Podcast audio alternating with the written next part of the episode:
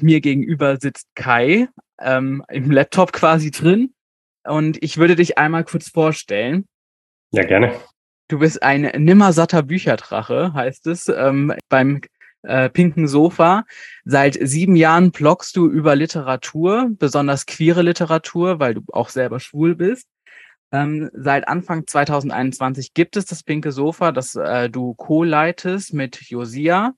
Und im Frühling diesen Jahres hast du dein erstes Buch Sonnenkönig Pechrabe veröffentlicht. Korrekt. Gibt es irgendwas, was da noch auf, äh, was noch fehlt in der Aufzählung, was noch unbedingt über dich zu wissen ist? Ich glaube, das sind die Basics. Also ja, ich mache einen Buchpodcast, ich schreibe Bücher, ich lese Bücher. Ich glaube, damit ist erstmal alles abgedeckt. Okay. Wenn man ähm, dich googelt, dann findet man diesen Pressetext, wo drin steht, dass du unverschämt queere Literatur schreibst. Was bedeutet unverschämt queere Literatur? Das bedeutet, dass sie 100% queer ist. Also ich glaube, alles, was ich schreibe, alles, was ich ja, produziere, wird immer hundertprozentig queer sein und ähm, auch in your face. Also ich, ich, es gibt so wenig queere Literatur ähm, und generell noch so wenig queeren Content, dass die Dinge, die ich in die Welt raussende, die will ich, dass sie hundertprozentig diese, diese Essenz haben, diese, diese Queerness, die überall drin stecken soll. Ähm, die der Kern der Sache ist und die gar nicht erst übersehen werden kann. Und unverschämt, weil es nichts, an, an Queerness nichts gibt, wofür man sich zu schämen hat. Ich würde sagen, ja, das ist so der Gedanke dahinter. Okay, ähm, magst du einmal erzählen, worum es in deinem Buch geht? Yes, also damals der Pitch war Bridgerton but gay. Also im Grunde befinden wir uns in, im gleichen Zeitalter wie die Netflix-Serie Bridgerton, die ja irgendwie alle Rekorde gebrochen hat. Ähm, also Anfang des 19. Jahrhunderts in London. Und da treffen zwei Männer aufeinander. Ähm, einer ist ein superreicher Earl ähm, und der andere ist, würde ich jetzt mal sagen, in modernen, in einem, in einem modernen Begriff ist er ein Sexarbeiter. Ähm, und die zwei Welten prallen so ein bisschen aufeinander. Und am Anfang mögen sie sich nicht. Und natürlich verlieben sie sich irgendwann ineinander. Und generell geht's noch, ähm, gibt es einen Fokus eben auf diesen ganzen queeren Geschichten, auf den queeren Identitäten, ähm, die zu dieser Zeit genauso stattgefunden haben. Einfach um sich das mal anzuschauen, wie war, wie war das queere Leben der Menschen ähm, in London zu dem Zeitpunkt der Regency. Du hast ja auch viel recherchiert. Man könnte ja meinen, also Bridgerton wird es ja auch oft vorgeworfen, dass es ähm, ein bisschen zu utopisch ist, also die ähm, Vergangenheit zu utopisch präsentiert. Absolut. Ähm, man könnte ja jetzt, wenn man nur deinen dein Text hört mit äh, der Liebesgeschichte von zwei Männern im 19. Jahrhundert, könnte man ja auch erstmal sagen, das ist ein bisschen utopisch, das ähm, hat es so ja damals nicht geben dürfen. Du zeigst aber ja schon auch sehr krass auf, ähm, was so Folgen sind, zumindest auch an Nebencharakteren zum Beispiel. Hm. Ähm, wie sah deine Recherchearbeit dafür aus?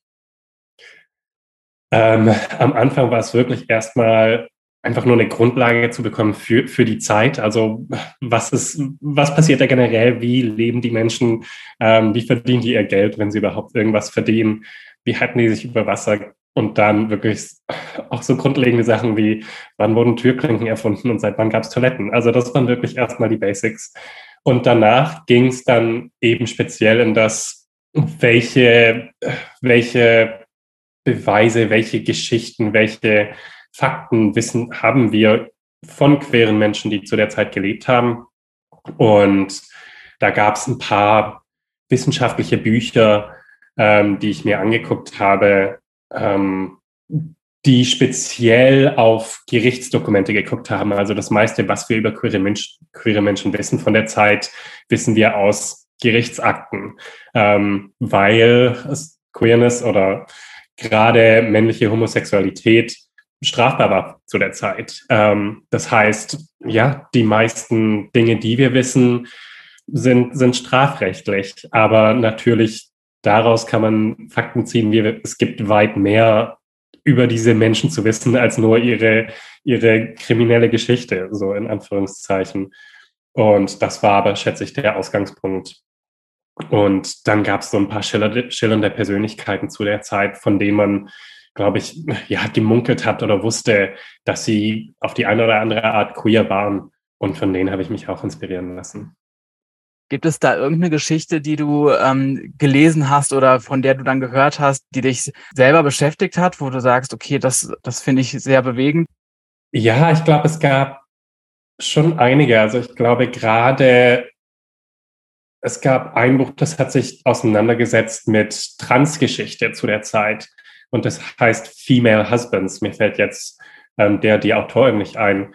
Aber das hat wirklich auch durch Zeitungsartikel so ein bisschen versucht herauszufinden, ähm, wie Transmenschen zu der Zeit gelebt haben. Und ähm, da gab es total schöne Geschichten von Paaren, ähm, also von einer Frau, die mit ähm, einem, wie wir es heute vielleicht nennen würden oder zumindest als Transmann interpretieren, ähm, zusammengelebt hat.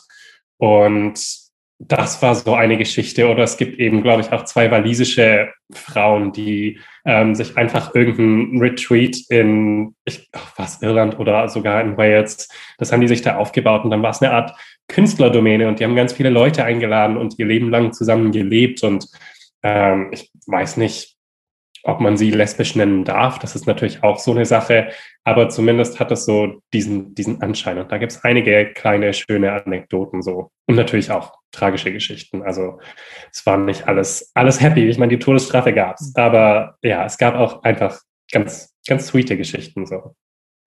Okay. Du hast ja von deinem ersten Pitch äh, erzählt mit Bridgerton But Gay ähm, bis zur Veröffentlichung von dem Buch. Wie viel Zeit vergeht da ungefähr? Da ist nicht viel Zeit vergangen. Ich weiß den genauen Zeitpunkt nicht mehr, aber ich glaube, ich muss angefangen haben im letztes Jahr, also 2021. Vielleicht im August habe ich angefangen zu recherchieren oder September. Und dann habe ich, glaube ich, gute, einen guten Monat, sechs Wochen recherchiert. Dann habe ich vielleicht zwei Monate geschrieben. Also ich glaube, insgesamt habe ich vielleicht dieses Buch drei Monate lang geschrieben und dann kamen Lektorate hinterher. Ähm, also es war wirklich wenig Zeit. Ähm, und dann musste es im, Jan im Januar wurde es gedruckt und im März kam es raus. Also ja, viel Zeit ist nicht vergangen. Okay. Ja, es klang mit der Recherchearbeit, hätte ich jetzt gedacht, dass es tatsächlich noch länger geht, aber dann ist ja recht schnell. Ja, auf jeden Fall. Ich meine, das war mein erstes Buch und das war auch so ein, okay, ähm, das mache ich jetzt, das packe ich jetzt an. Ich hatte auch wirklich als Studierende, als Studierender hatte ich so super viel Zeit. Also es war, war ein Vollzeitjob. Ähm, das habe ich nicht nebenbei gemacht. Aber ja, ich glaube, so schnell weiß ich nicht, ob ich noch mal ein Buch schreiben würde. Es ist schon wenig Zeit. Was äh, studierst du oder was hast du studiert nebenbei? Ich habe Englisch und, naja, ich habe Literaturwissenschaften und Englisch studiert in Berlin. Okay. Das Buch spielt ja in England. Ähm, das ist ja jetzt erstmal als deutschsprachiger Autor vielleicht auch ein bisschen ungewöhnlich, dass man das in einem ganz anderen Land spielen lässt. Was verbindet dich mit England? Ähm, generell eine Faszination für die englische Sprache. Also ich glaube, das war das Fach in der Schule, in dem ich glänzen konnte. Ähm, Sprachen generell so liegen mir. Und dann bin ich auch als Au pair nach Neuseeland gegangen für ein Jahr und habe dann eben auch ein Auslandssemester gemacht in Schottland. Ähm, also England war immer so ein Ding und mittlerweile habe ich ja super viele Freundinnen und, und ja, ganz viele Bekannte hier und lebe auch hier, also und arbeite hier. Also ich bin wirklich Vollzeit in England mittlerweile.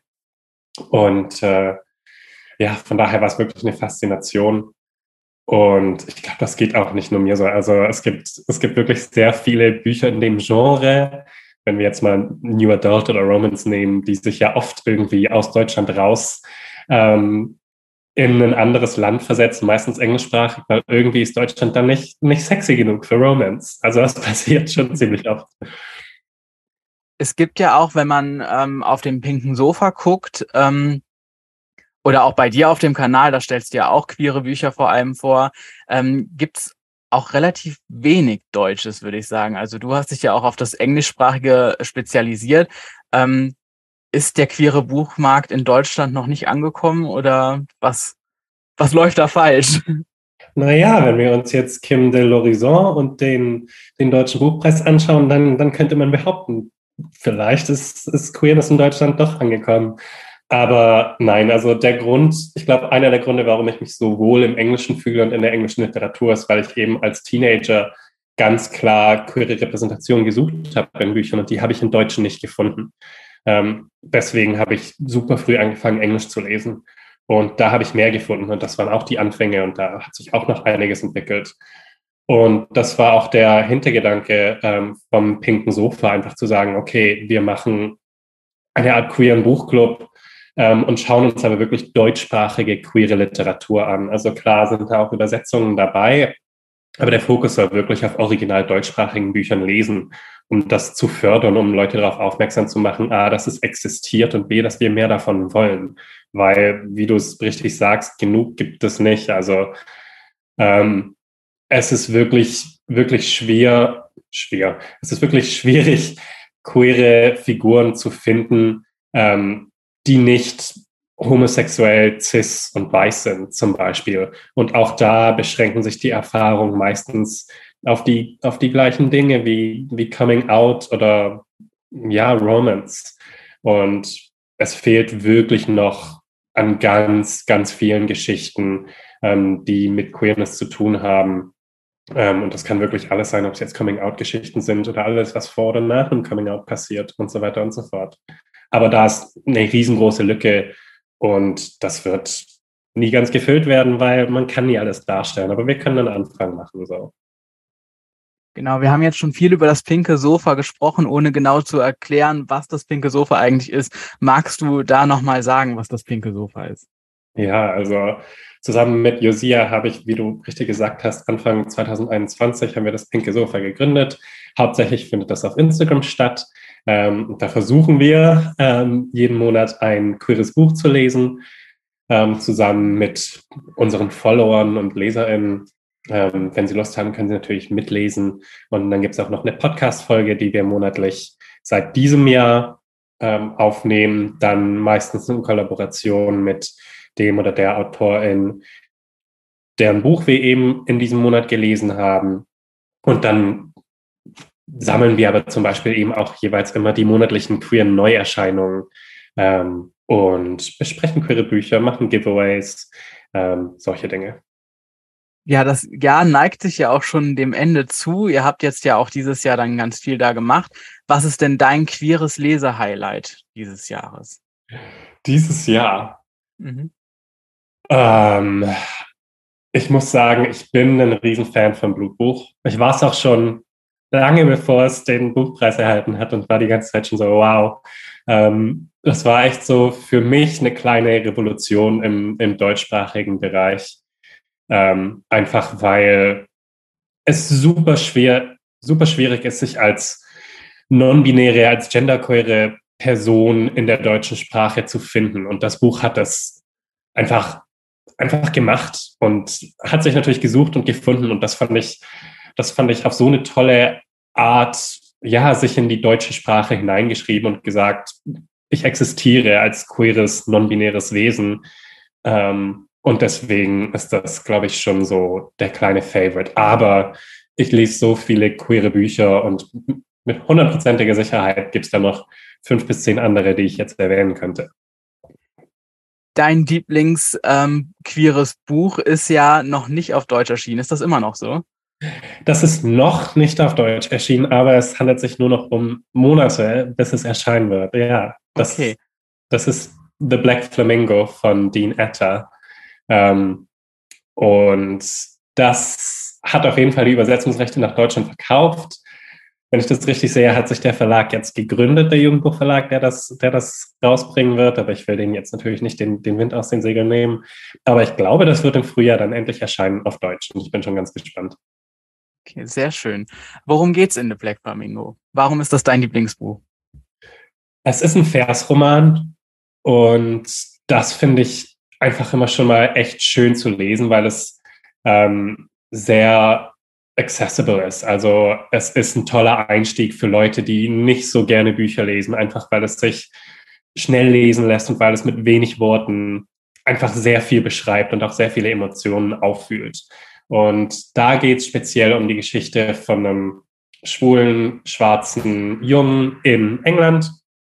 Ähm, und das ist ein Coming-of-Age-Roman. Also wir folgen ihm als, wir lernen ihn kennen als kleines Kind und folgen ihm, bis er ja, in die Uni kommt und anfängt zu studieren und eben allerlei Erfahrungen macht und sich verliebt ähm, und das Herz gebrochen bekommt und Drag ausprobiert und sich selbst findet in seiner queeren Identität, in seiner schwarzen Identität. Und Dean ist einfach noch dazu unglaublich talentierter Autor, also ja, auch so jemand, der mit wenigen Worten und mit starken Bildern total große Emotionen auslösen kann. Also da bekomme ich ganz schnell Tränen in den Augen und, und Gänsehaut.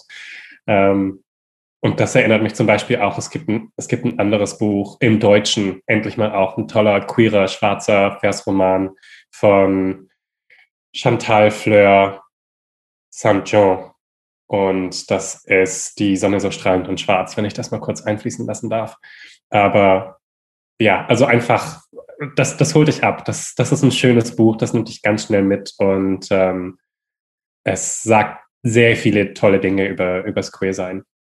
Und was können wir in Zukunft von dir erwarten? Gerade an meinem nächsten Buch, an dem zweiten deutschen Buch. Und das ist jetzt gerade im Lektorat. Das wird nächstes Jahr im Frühjahr erscheinen und das ist eine Art queeres Empowerment-Buch für junge Erwachsene. Also es wird ähm, um viele Dinge gehen, die einfach mit so einer queeren Lebens Lebenserfahrung mitkommen und wir schauen uns queeren Sex an. Wir schauen uns queere deutsche Geschichte an. Wir schauen uns queere deutsche Politik an und ganz viele Aspekte, die eine queere Person eben beschäftigen, eine Junge. Und ja, da freue ich mich schon riesig drauf. Das erscheint bei Lux in dem Sachbuch-Imprint, das sie jetzt haben. Okay. Ich glaube, da freuen sich auch viele andere dann nochmal mehr von dir zu lesen. Ich hoffe es. Ich hoffe es. Das war's auch schon. Das waren alle meine Fragen. Danke dir. Super cool. Ja, danke dir.